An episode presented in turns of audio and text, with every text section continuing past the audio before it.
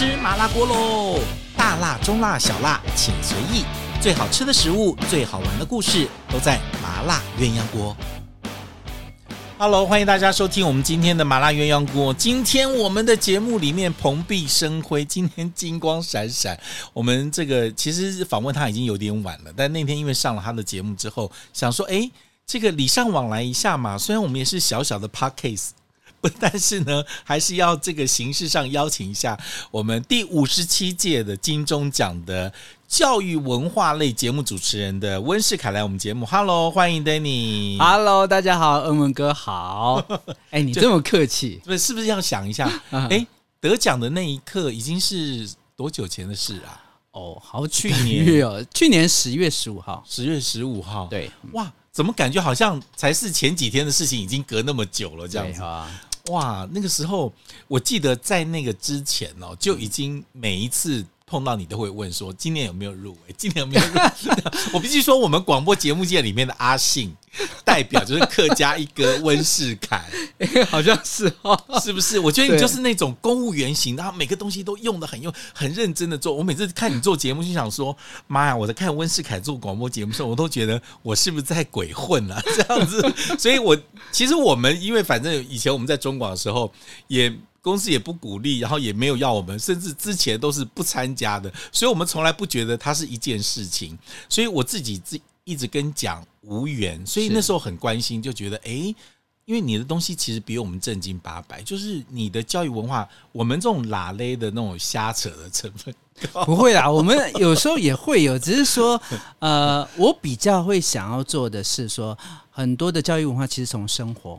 对，因为我是客家人，你知道那种客家人的智慧里面，你要用正经八百来讲很难，你反正就是客家的小细节里面就端出来了。你错了，啊、我告诉所有听众朋友，文世凯是做节目 是带着手稿在做节目的。哦、我们想说啊，还有人写稿，他说对，为什么？因为你要。国语跟客语交杂，重点在这边。这是一般人不知道，我后来才知道说，哦，原来它很难，因为有些东西我必须要用客语讲的时候，我必须先特别注明，没错，到时候那一刻才会很自然的出来。没错。因为这个是一个很难的一个地方，就是我自己以前做广播节目，确实也是一样，就是凭的是自己的经验跟跟来宾的互动。对。但是当我在做客家节目的时候，因为他有个要求，第一个要求就是说你客语的比例啊，第二件事情就是说，当你的来宾又不能讲客语的时候，你要如何在那个比例范围之内，要把你的客语善用的去整合出来？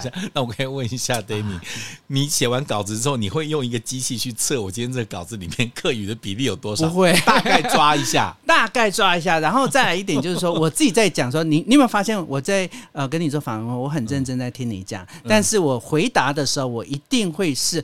会去抓他的那个国客语，国客语的比例这样子，对，或者是我讲这一句话里面，我至少要呃溜出一两句的这个客语。每次温世凯在发我通告的时候，我都会先再一次说，本人是客家子弟当中不会说客家话的。但是我觉得它是一件好事，也是现在很重要的显学，因为我们早期啊，大家觉得客家的东西只有客家人在听，对，所以他要求百分之百客语。但是问题来了，你百分之百客语的话，受众。问一下，就像你这种优秀的客家子弟，嗯、但是他不会讲客家话，那我就上不了你的节目。答对，而且我的节目对你来讲就没有用处。那对你这个客家传承有没有用？没用啊。对，对你的客家推广有没有用？没有用。哎，那我问你啊、哦，嗯、你看，像你们的像客家的这些电视台跟节目，其实因为要保障这一类的嘛，所以对于。语言啊、比例啊，主持人都会有特别要求。我以前刚开始的时候，在那个原住民广播电台里面去做。那刚开始的时候，他是愿意让一些非原住民的呃主持人去主持，所以我有主持，因为我不是原住民。嗯、那他后来就要求主持人必须是原住民籍，是。那他可能是为了要保障工作机会，所以。后来半年之后我们就离开了，因为我们就不服那个资格。哦、但是呢，他也会要求，那时候我做半年的时候，那个节目里面也希望他的比例里面要访问原住民的厨师，好痛苦啊！是啊，第一个你找来宾就很难找嘛，对对。第二件事情，好。原住民的这个跟我们客家都有碰到一个大家不知道的问题，那个叫做语言腔调的问题。哦，也就是说，例如说，好啊、呃，你爸爸是梅州人，对，他讲的是梅州客语，梅州客语就很像我们现在主流的四线腔，但是四线腔跟我们另外一个好朋友叫李露露小姐，屏东，她是屏东客语，她是明明讲的四线，但是她是南部四线，所以又分又不一样，又分了一支出来。那请问一下，你主持节目是用什么？我讲的是海陆腔，那海陆的话只有新竹跟花莲为主轴，还有台东，是那。这个是有地缘的一个历史背景的关系，因为我们从广东惠州过来的时候，都是聚集在新竹，所以我们讲的是海风跟陆风啊。为了好 呃，不要老是分那么多，干脆把你两个讲差不多就合并，就变海陆。OK。那在这种情形下呢，你看。啊，台湾那个岛内二次移民就是到后山去开垦，对，客家人跑第一优先，从哪边新竹出去的，嗯、所以到了花莲，到了台东，所以他们也是讲，对，就把我们新竹这边的海陆带过去，带过去了。但是有一个很大的问题，也就是照人口比例来算的话，全台湾讲海陆腔的客家人是第二。还不是最多的，不是最多，最多的是我们四线腔。OK，所以你现在所有看到的公共性的广播哦，全部都是用呃那个四线腔客家话。其实应该没有差太多吧？哦，差很多，有差很多啊。李露露小姐完全听不懂我在讲什么。啊，原来露露姐跟你也是鸡同鸭讲，那我就开心多了。就是，但是我的好处就是我都听得懂。哦，我们四海大平安，其实现在还有分，但至少六个腔调我都听得懂，都听得懂。对，但是说你还是讲海陆腔。我坚持。因为我讲的，因为他们以前会告诉我，他说温世凯，那因为呃视线是大众，那你讲视线的话，第一个呃你工作很好，对，然后很多东西都要找你，因为你又是主流市场过来的人，一定要找你。但是因为我这样不好，以后捷运都找你来广播了 不会，他要找漂亮女生的声音，不会找我们这种大叔的声音，不会不会不会。但是来了一个问题，就是说，嗯。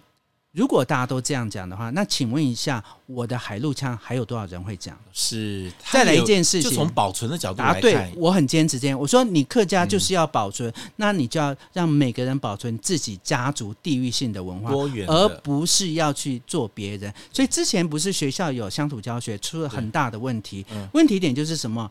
例如说我那个乡土教，我那个乡镇里面，可能学校里面有会有两三个不同腔调的。学生，可是老师讲的是四线腔，所以全部人只能学四线腔。那小朋友去去到学校学的四县腔跟家里面讲的不一样。答对了，他会 confuse，他会搞搞不清楚，说我在讲什么，我到底是不是客家？到底干脆我不要学。所以母语这个概念反而会造成一些困扰。对，但是呃，这两年就变很多了。那我们老实说，我也呃很很。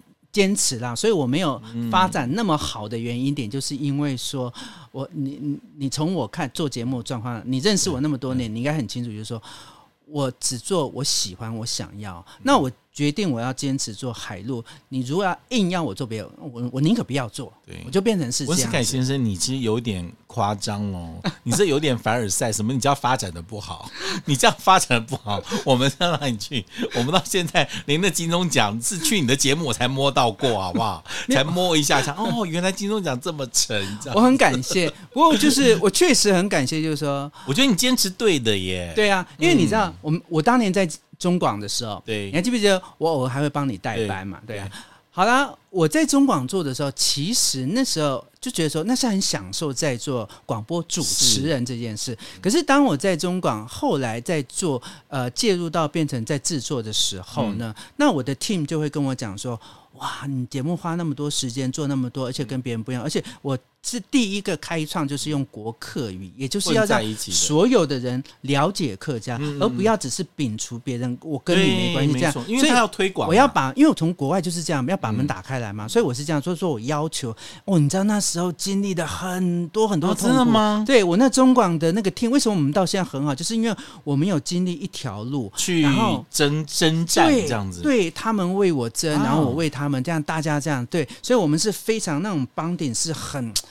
那种感情是很好。那我觉得我们真的妖魔鬼怪，我们这完全 你们是大明星，你们跟我们不一样。对，原来还经历这些。对，那我你看，你后来中广哦，你在台呃台北电台那时候有去过你的台北电台？不是我呃那个呃央广央广对央广央广去过一次。但是你要记得，我的我做我自己做制作跟主持的呃，第一个节目是在中广，OK，然后中广那个第一年，因为就是呃说的那个呃中广，其实在当时呃赵少康先生对于金钟奖有一点点想法，对，他的想法是认为说呃很多人都是为金钟奖而特别制作，对，那就不对，那背道而驰。那如果说你平常节目送出去比赛，你得奖，那要掌声鼓励，因为他觉得呃你很棒。而且这件事情是因为我后来上了美人姐的电视节目，嗯、我们三个人就是我刚好得完奖，呃，我我第一次拿到金钟奖的隔年、嗯、上节目之后，我们三个人坐在那边，嗯、然后呢，这个美人美人姐你也知道我们在中广做很久，他就问了呃赵少康先生，他就说赵先生啊，我们中广是不是都不送？他说没有，他他才把这件事讲出来，我是亲耳听他这样讲，嗯、我才吓一跳，他才说他说像我的节目那一年是因为我的节目的 team 我的呃。那个，他们就觉得说这么好的节目为什么不送？哦、就去问了公司，公司就说也不反对，我们没有说不送啊，只是说你额外去做，我们就不行。是因为这样子，所以他们就很开心的送，没想到送的就中而且第一年送，第一年中，第一年中，然后中了以后，所以赵先生跟我讲说，嗯。你真的很厉害，我是第一次有感受到说，哦，原来我做的广播节目，哎，真的是好像还蛮不错的。所以我们那时候都也没有问，也没有想，后来说不送就不送。对，因为我所以我觉得这个跟很多人在看很多事情的时候，可能你只看到一面的角度不一样，角度不一样，就跟你看客家，他们跟别人看客家，还有你去看原民，跟我在看原民会变不一样。因为我经历过这些，所以当你刚刚在讲原民台的故事的时候，我很能理解。但是原民台会面临一个，就是像我现在客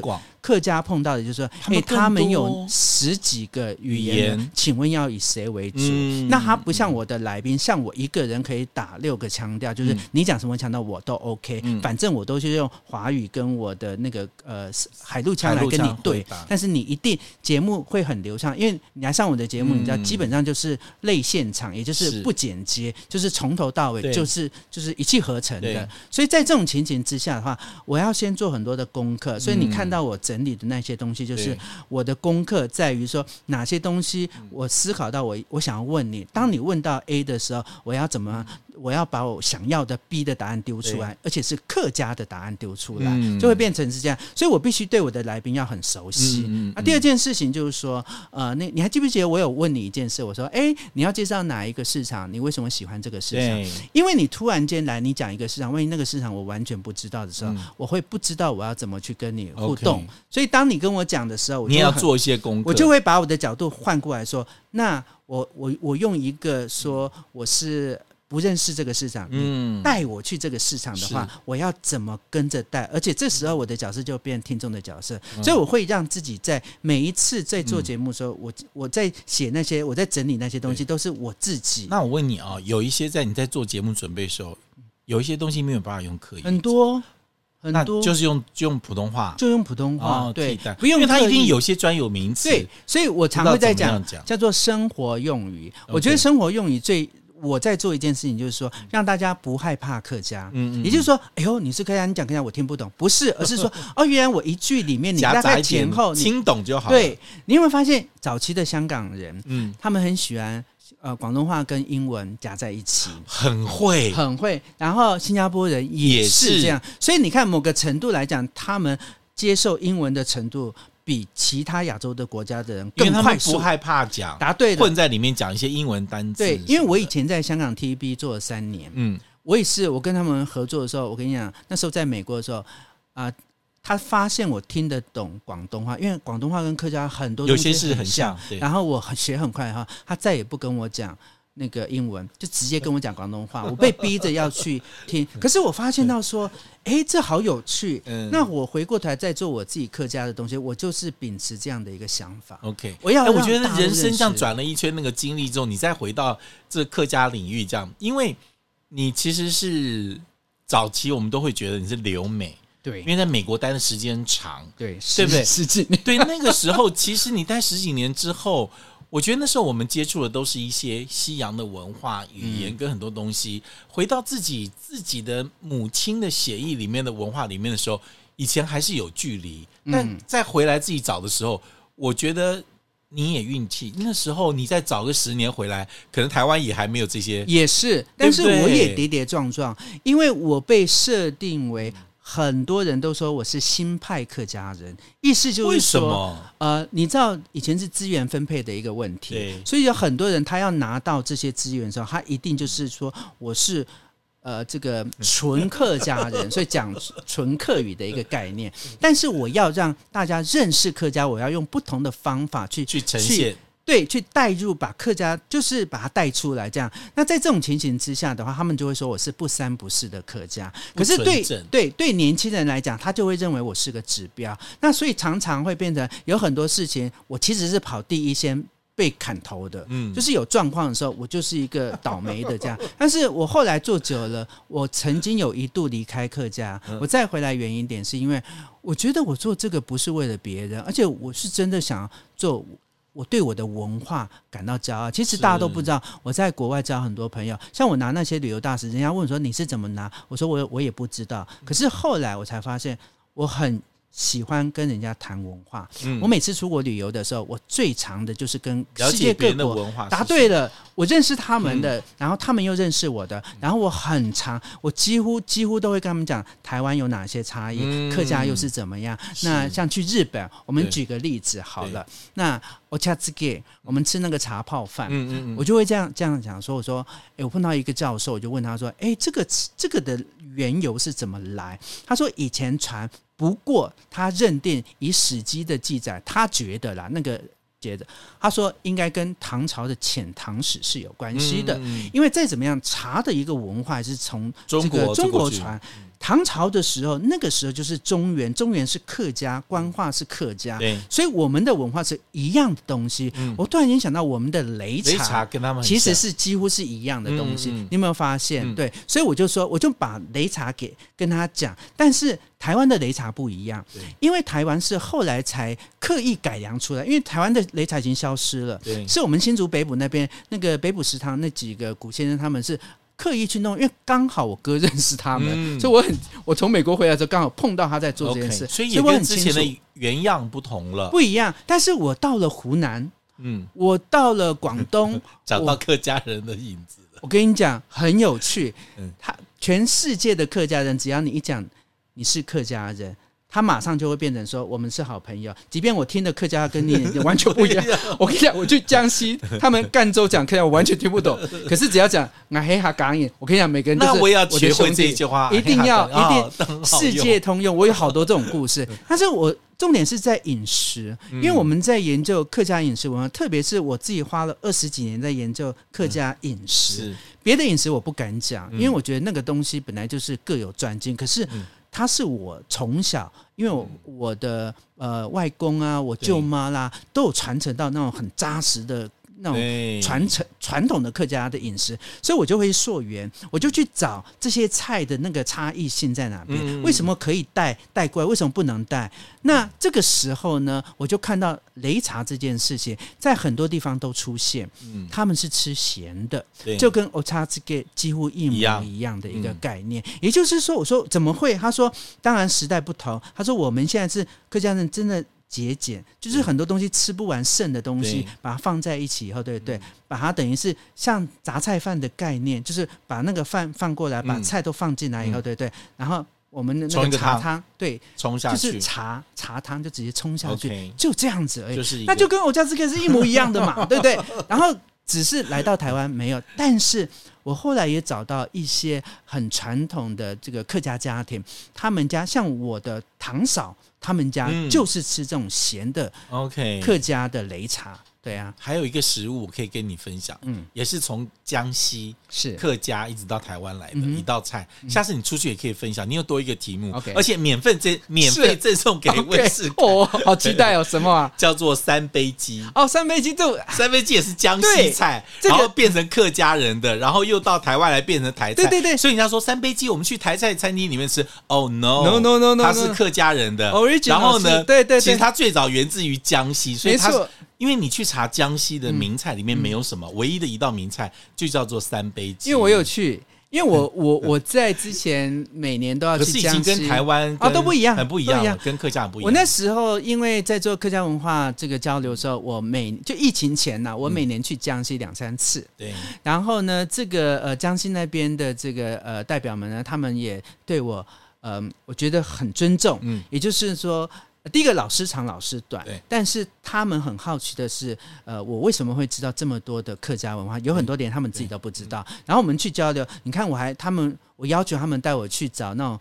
呃，八十岁的老爷爷唱山歌给我听，可是唱出来的，因为我们家在竹东，竹东是全台湾的客家山歌大赛的一个地方。OK，所以我们从小是耳濡目染去听长大的，所以我很清楚。然后我就会跟他分享这个差异性。还有一件事情就是菜肴的东西，我跟你讲，三杯鸡这件事，我也是在那边我才知道。我说啊，我以为台湾，他说当然，呃，他说原始的。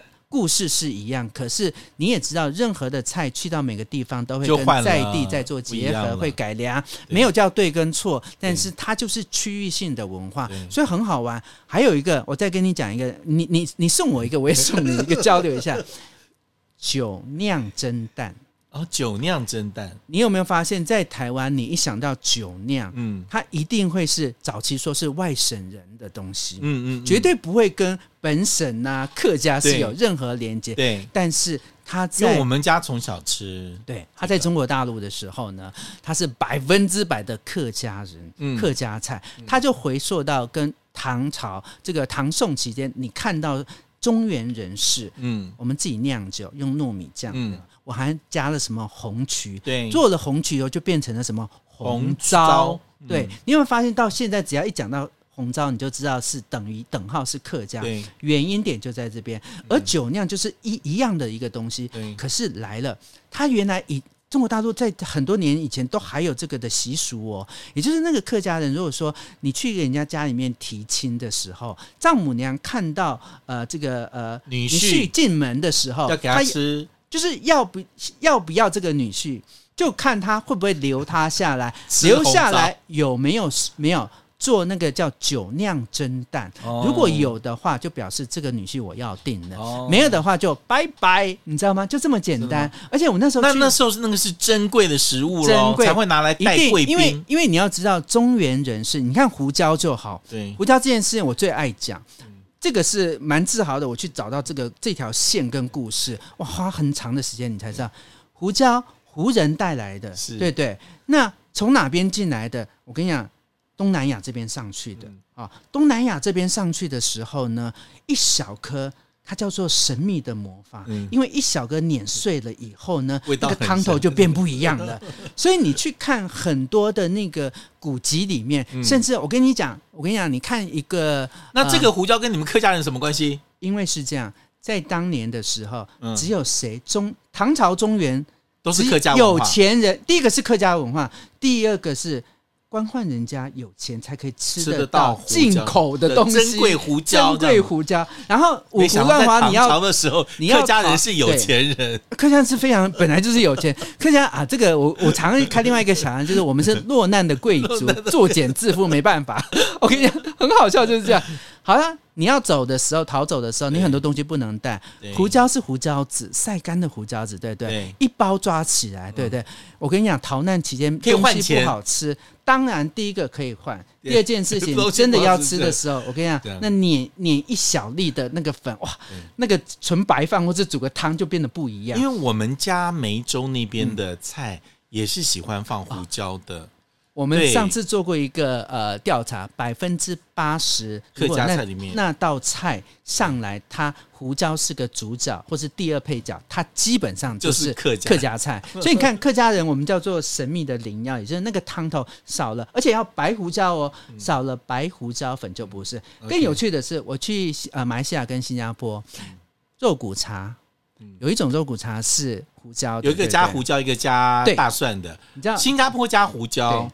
马来西亚加大蒜，我问了新加坡加胡椒，当发明的那个就是客家人，哦、就是把他们家的客家传统的那个人对，就是胡椒，嗯、因为他没有什么东西，就是靠那个胡椒味，然后去提。还有客家人就是勤耕雨读以后，就是什么读书。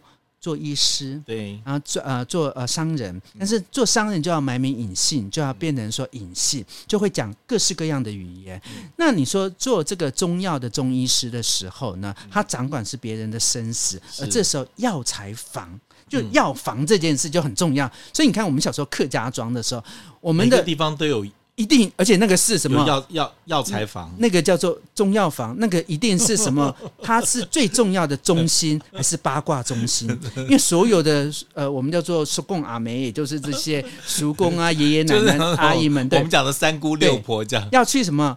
我们第一个，我们动不动我们要买那个叫做第一个胡椒粉，一定要去中药房买，买因为它会从南洋进来。嗯、南洋进来，南洋包含了我们的印尼啦、马来西亚、我们的马来西亚还有我们的泰国，对这些进来以后，对对，它叫现冲。你知道气味这种东西，那个胡椒。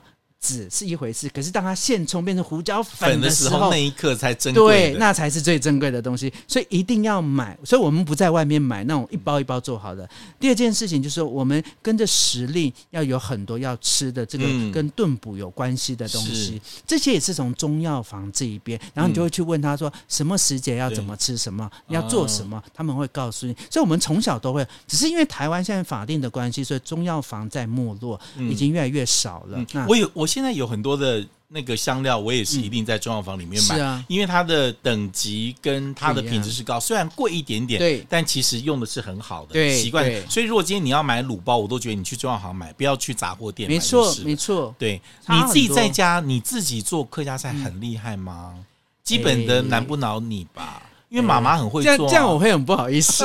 没有，当然不要跟我比啊，但你自己做，你自己讲嘛，你觉得？基本上我是蛮厉害的，应该都可以的，因为我我是到达等出书的等级了。嗯嗯，因为第一个，但你没有出过客家菜食谱，没有，因为谁要买客家菜的食谱？为什么不要？可是我出过啊，我出过客家菜。你是温文文呐，你当然可以。现在第一个书是在视为，第二件事情，所有这些你看到外面厨师们在出书的，哎，这样讲会不会被骂？不会。厨师厨师们在出书的，没关系，你讲谁？那个第一刷两千本，然后呢，出版社跟你讲说一千本请自己买。嗯。然后这个这个等于就是什么厨师？那个厨师花钱，你是在说食谱吗？还是讲你们旅游旅游书的黑暗？没有食谱，旅游旅游书现在很少，都都一样。对，食谱旅游书嗯也有啦，对，因为旅游书的出版量没有像食谱那么大啊，但是食谱它会，它会要求你作者买因为有很多的呃师傅。他想要被人家知道他，他有出书，对，那有差别啊。然后也会被邀请上主流媒体。金钟奖主持人出食谱，应该也有卖点吧？很多很多的那个出版社来找我，但是我的个性是认为说，如果呃不能帮你卖书，我就不要。因为我跟你讲，Danny，你非常适合。如果是我来帮你计划书，我觉得你要把你的旅游跟食谱的故事放在一起，就你不要。只有教那道菜，但是呢，你里面的菜也有食谱是你的，或者你去弄。我觉得那个那个是只有你能做，我们都做不来。这就是为什么我去年你光写那个什么九娘蛋跟那个，这就是这就是为什么我去年要做 Danny 的市场度这个节目。也就是说，我把市场等于就是我把书给声音化，然后这个的材料这个东西本来就是我生命故事。还有一件事情就是说。像你来，我就知道怎么去跟你对谈，嗯、然后你会觉得说有趣，嗯、而且我还要提供你新的、不同的观点跟故事。嗯、这个就是我自己的东西。那我自己在家，你看我礼拜六、礼拜天一定回家，家里面都是我做。哎、欸，我从小年呃小年夜开始做到年初五，每天晚上我们家我要做十道菜，然后没有重复。哎，可我觉得你做那些菜，我一直很想要吃温妈妈的那个菜脯蛋。那个那个到底怎么做出来的圆圆的菜脯？我妈那个，我跟你讲，我妈妈有的时候妈妈都会有些魔法。她就是我，我每天早上我就跟我妈讲说：“妈妈，今天又是刚烤一个盘子的。”她说：“对。”而且我每次看你妈妈的菜脯蛋，我都看不腻，我都会把照片放大、放大再放大。而且我跟你讲，它不干哦。还是湿润，那才是重点哦。你有没有传？你有没有把这点我没办法 传到？我其他的我都传的很厉害，因为什么？我外公做板很厉害，在住在山上嘛，北部山上，所以做板很厉害。我舅妈娶进门的时候不会做菜，但是要过我外公那一关，他必须要会。他现在是我们族中很有名的美食专家，不美食中心呐。也就是说，客家板食啊，大部分都要找他。OK，那我呢？因为我们从小到大是这种习惯，所以我们的嘴巴是什么？你只要跟我讲板这件事情，嗯、你要小心一点，嗯，因为我们一吃就知道什么是米浆做的，是什么是粉去泡做的。那米浆做的才对，粉去泡做就不对。嗯，还有你如果用那个黑胡椒粉，那就不对，就要打屁股。你要用很 辛辣的白胡椒粉。我。我现在为什么知道其他客家人讨厌你了？但我觉得这个东西就是因为。它的消失跟转变一定是有一些历史跟时间的因素，但我觉得一定要有一些有心人很坚持的把这些。原来的样貌去传下去，我们不知道它什么时候会消失，啊、但我觉得消失了就是一个很可惜的事情。而且我觉得非常好玩的，就是说我们同样是客家人，但是每个人经历的生活的那个轨迹是不同的啊。包括你在国外走一圈，你在世界走一圈，你所接触到的那个看到东西，又跟从台湾的角度去看客家文化其实是不一样的，是完全不一样。所以我觉得你留，你把这些东西留下来，一定有它的市场价值跟文化的意义在啦。对。所以我也是，我很喜欢分享。所以以现在来讲，因为我我怕让那个出版社 赔钱啦，不会你想太多了啦。因为你知道吗？我出了诶二十一本书，对，我一定我每一本书我从第一本书开始，你光一定这个标题叫做温世凯的第一本食谱就可以卖了。哎，我出过食谱啊，啊，出出过食谱是客家菜吗？泰国菜，你忘了？哦，泰国菜我知道。当年你出泰国菜干什么？当年你去南下，还我帮你安排的，你忘记了吗？你出泰国菜，你出泰国菜无聊啊！哎，那本书也卖的很好。你出不过别人，你出客家菜，别人出不过你呀。哎，这个，对，我我有时候有会有在想，所以我很很努力在做记录的原因点就是这样。呃，另外一点，你刚刚讲的一个很重要的点，就是你知道我到马来西亚去，我看到的客家菜，去到那边。例如咸的变甜的，甜的变咸的这件事，哎，我就觉得好玩。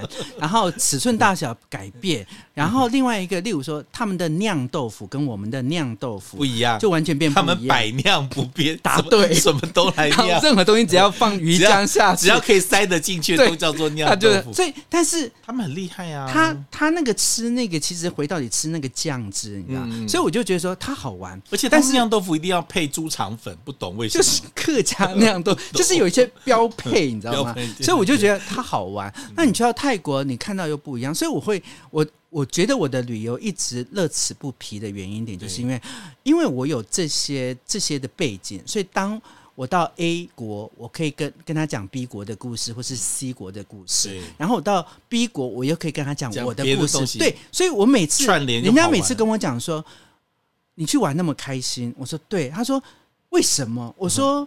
啊，因为我就在玩呐、啊。他说：“怎么可能？你们那些人出去采访，不是要么被人端在那一边，要么就是什么安排的那种那种，等于是有人今天在 dress code，你天天有 dress code，对，你每天穿不一样的衣服。我没有啊，有，我就是我就是玩我自己的。我是大家都知道，我我不太做一件事情，就是说，例如说，我常年一直下都是我脸书，我只有早晚 po 一次，有时候大部分我一天不会超过两次，顶多就是一次。”因为我在沉淀我自己，然后我写点书的时候，有时候我在思考的就是说，我想要跟大家分享些什么东西。然后有的时候，但是我我觉得每个人对这个的定义都不同。对，那我的个性就是这样，所以我喜欢这样。还有一件事情就，就就好像我在写东西，有时候很痛苦。嗯，你知道啊、呃，例如说。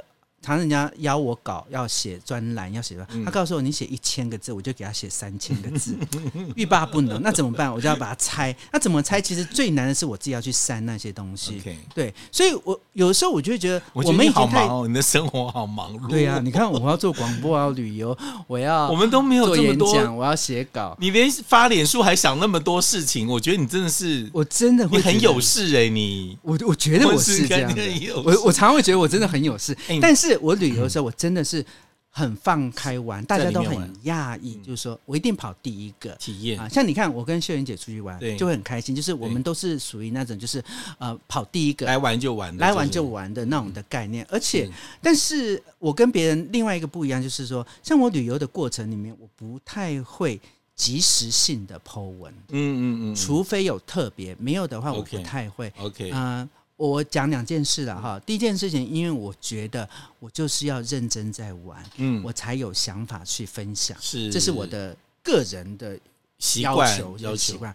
第二件事情，因为我以前常常被热情的粉丝朋友们跟踪，嗯啊，有时候会觉得怕。他会说你在哪里？这样子是不是？我曾经被呃，因为我就及时 PO 了，我正在某家餐厅吃饭，然后就跑来了，他就堵在门口啊。然后堵在门口的时候就很尴尬，是。然后我出去讲也不是，不讲也不是，然后就就会变成说，那我待会就跟你一起去哦，你知道吗？我们已经我们已经过了那种被粉丝跟踪的时间点了。最恐怖的一件事情是，呃，我就是。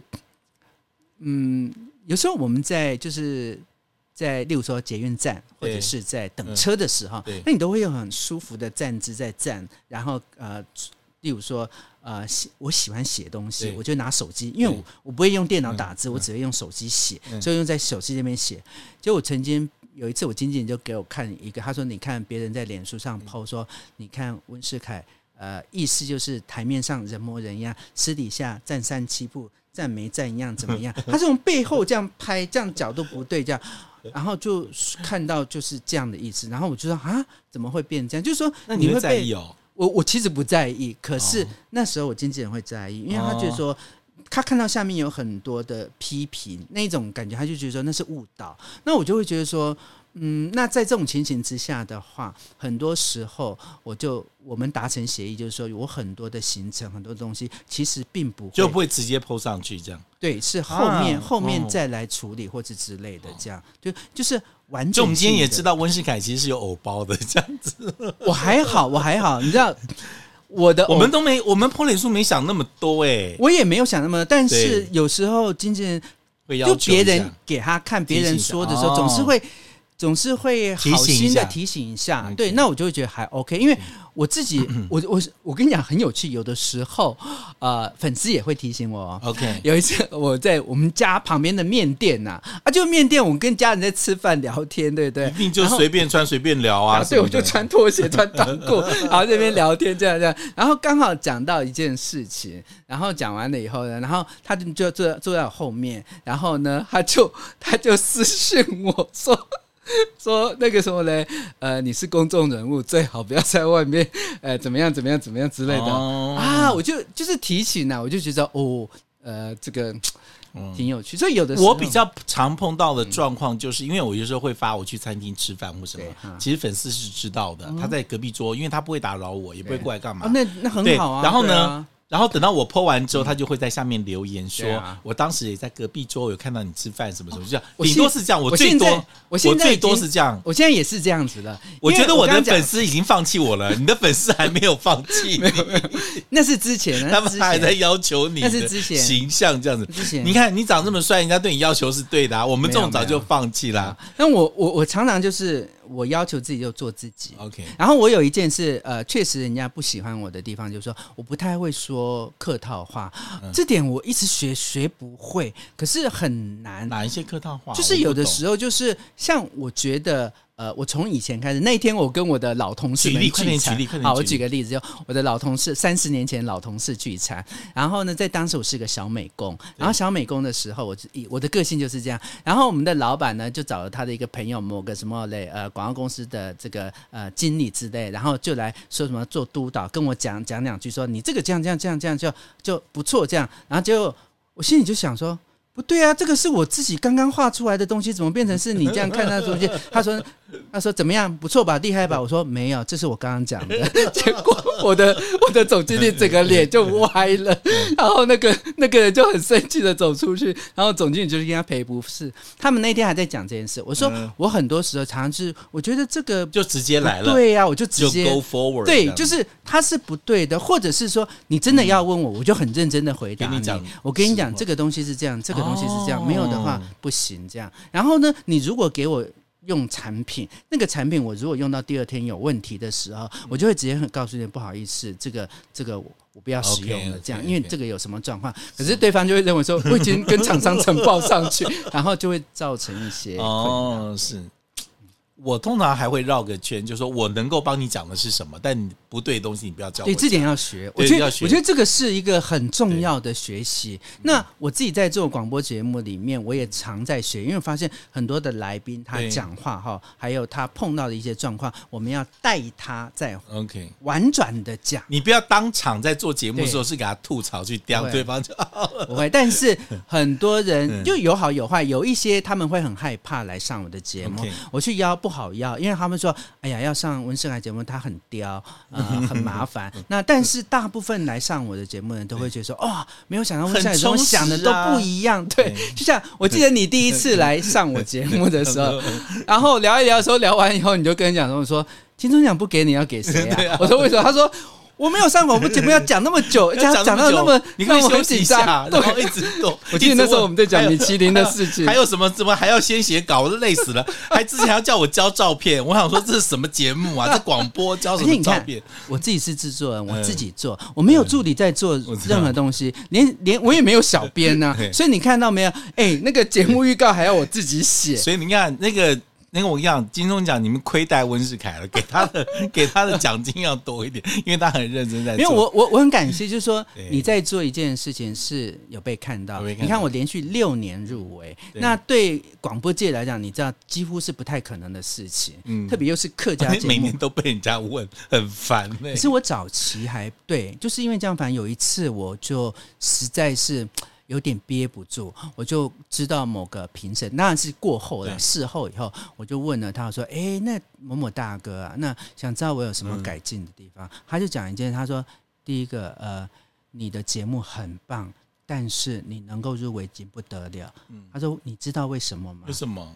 每一个评审都有自己喜喜好，自己的喜好，对，不是每一个人都接受。”我客语，他说你比，因为广播没有叫做客语类别啊，对呀，广播是大家一起比的，是。对。他说你在比这个所谓生活风格的时候，他就跟你讲说生活风格的，有些人不喜欢这种，他就说我听到客语，然后就会断掉，然后到国语的时候我就会不连串。哦，所以我觉得你的他的东西不错，但是给他入围很好，有，但是你要给他得奖不太可能，所以。因为我、哦、我听完好好难过啊！哎，不用啊，我就觉得这样反而会释怀。哎，你为什么？因为这就是我，我确实，我就是从那一次以后我就释怀，因为我也是，因为我我做节目从来没有为、啊、没有为金钟而做，嗯、而是反正就是最近做的节目就就送出去比赛。因为我为什么？因为我自己没有报过金钟，嗯呃，但是我做过金钟的评审。是，那我是做电视，我做电视的金钟评审。那我后来在评审里面，我才发现原来。要得奖，真的要天时地利人和，真的。因为第一个就是说，一定要所有的，就是大部分啊，就是委员里面哈，评审委员里面，大部分的人喜欢你，剩下的人不讨厌你。对，如果有人喜欢你，但也有人讨厌你，你根本不会得奖。只要有一个人讨厌你，你是很难去得奖的。没错。然后或者给你很低的分数，是不能得奖的。然后必须几个人。很喜欢 Danny，然后其他几个哎没所谓啊，他虽然不是我最喜欢的，但是我也我也不讨厌他得奖，我也 OK。像这样子就容易。对啊，所以那个真的要运气，真的那个每一届的评审组合不同。我自己当过两届的那个评审，我也清楚。对啊，那但是你总是会心里有个疙瘩。六年我已经创了客家所有的记录，就说 哎这个人这个客家要要拿入围金钟是不得了的事情。我是连六年，最后拿奖才是这样叫什么？才叫呃。呃，凸显跟见证了客家一哥的坚韧性格啊，你不觉得就很感谢啦？然后，然后从来不放弃，对，这点倒是真的。但是你刚刚讲的这件事情，因为我自己经历，我在当评审的时候，确实就碰到这种情形。嗯，那在这种情形之下的话，那当你是一个。你觉得他是个原罪，但是没办法。可是你已经冲到前五名去了，对你就觉得很很感谢。有些人一辈子三十年、四十、啊、年，每年比每年弄都没办法。还有你也知道，我们还是商业小电台，我们不是像像那个什么大的这个前、嗯、排名前几。对，你看当年还是中广啊，我也感谢中广。可是你看后来是商业电台，可是商业电台给我空间更大。对，可是你看其他的那个，你很会说客套话、啊，这时候就知道感谢中广了，还是有进步啊。不是因为我，你看到我，我当年要不是中广给我机会，然后让我这边。对让我去、嗯、去独当一面，然后让我做，而且是客家，也是中广的这对中广来讲说，哎，那时候是每天现场哎，我做了三年半，每天现场哎，这很难吗？很难呐、啊，因为因为规格跟现在规格一样 哦，太累了。对，所以你就知道说，最后最后最后还是等你讲一下今年的计划好了。我们还是回来聊一个最认真的话题。今年有没有想要再做些什么事啊？因为。也不能说拿了金钟奖是人生巅峰，我觉得每个人看不一样。我从来不觉得。对对，那那接下来是一个过程。对，那今年有没有什么新的计划？我，我其实呢，呃，应该这么讲啊、呃，大家看我很忙啊，最近呃有点忙。可是其实我在过去这十年来呢，某个程度来讲，我有一点点的不是做我自己，嗯、因为呃，因为呃某些家里的因素。嗯嗯。那刚好因为我爸爸去年过世了，对。然后呢，呃，我跟家人。然后大家都觉得说，呃，很感恩圆满的这个，因为爸因为身体的不好嘛，所以他也痛苦，我们也痛苦。嗯，但是现在开始，我觉得说，这今年我要让自己过得更自在一些，嗯，这是第一点。不要那么 gay，你的个性太 gay 了。呃，第二点呢，就是说我的工作来讲，我很有可能会在某些东西，我要开。我我以前是好好先生，人家讲什么，我一定使命必达，而且能帮忙就帮忙。可是现在开始，我要学着 say no。对。我觉得这件事情很重要，嗯，然后再来一点，也就是说，呃，我觉得这个我喜欢做的东西，我尽量去享受它，嗯，而不要因为它是某个工作，嗯，那如果是这样，我就不要去做。OK，我现在觉得我要有这么 enjoy 在里面，那个开心很重要，对，才会走得长久。对对，因为因为我我一直是这样子啊，只是说我现在希望能够呃让。脚步再缓一些.然后可能像，例如说，要是像以往的话，我可能根本没有这个时间能够今天坐在这边跟你聊。嗯嗯、可能我想说，现在开始的话，可以抽。多一些时间，然后做这一些事情还有多一些时间，也在台湾到处去看一看，然后也留一些机会给我们了哦。我要求你们提拔好不好？提拔。对啊，好了，今天谢谢 Danny 在这边哇，聊了很多心里的话。有的时候我们没有很多机会让我们去把这个东西讲清楚。真的。好，大家对于这个温世凯他过去的心路历程，尤其是大家觉得哇，今天这个客家一哥客家节目金钟主持人的讲，好像是这个这个这个水到渠成，但其实背后的辛苦跟征战，包括自己人生的历程，我觉得不是有很多的节目开始之前让你先讲这些东西的。今天把这个整理之后，其实让大家也对温世凯有更多的了解。下次呢，如果看到温世凯在旁边穿短裤跟穿拖鞋的时候，请大家包容一下，就我们偶像有的时候要放松一下。好啦，谢谢温世凯来上我们今天的麻辣鸳鸯锅，谢谢你，谢谢谢谢。希望大家喜欢我们今天的节目，如果喜欢的话，记得按赞分享，并且给我们五颗星。我们下次再见了，拜拜，拜拜。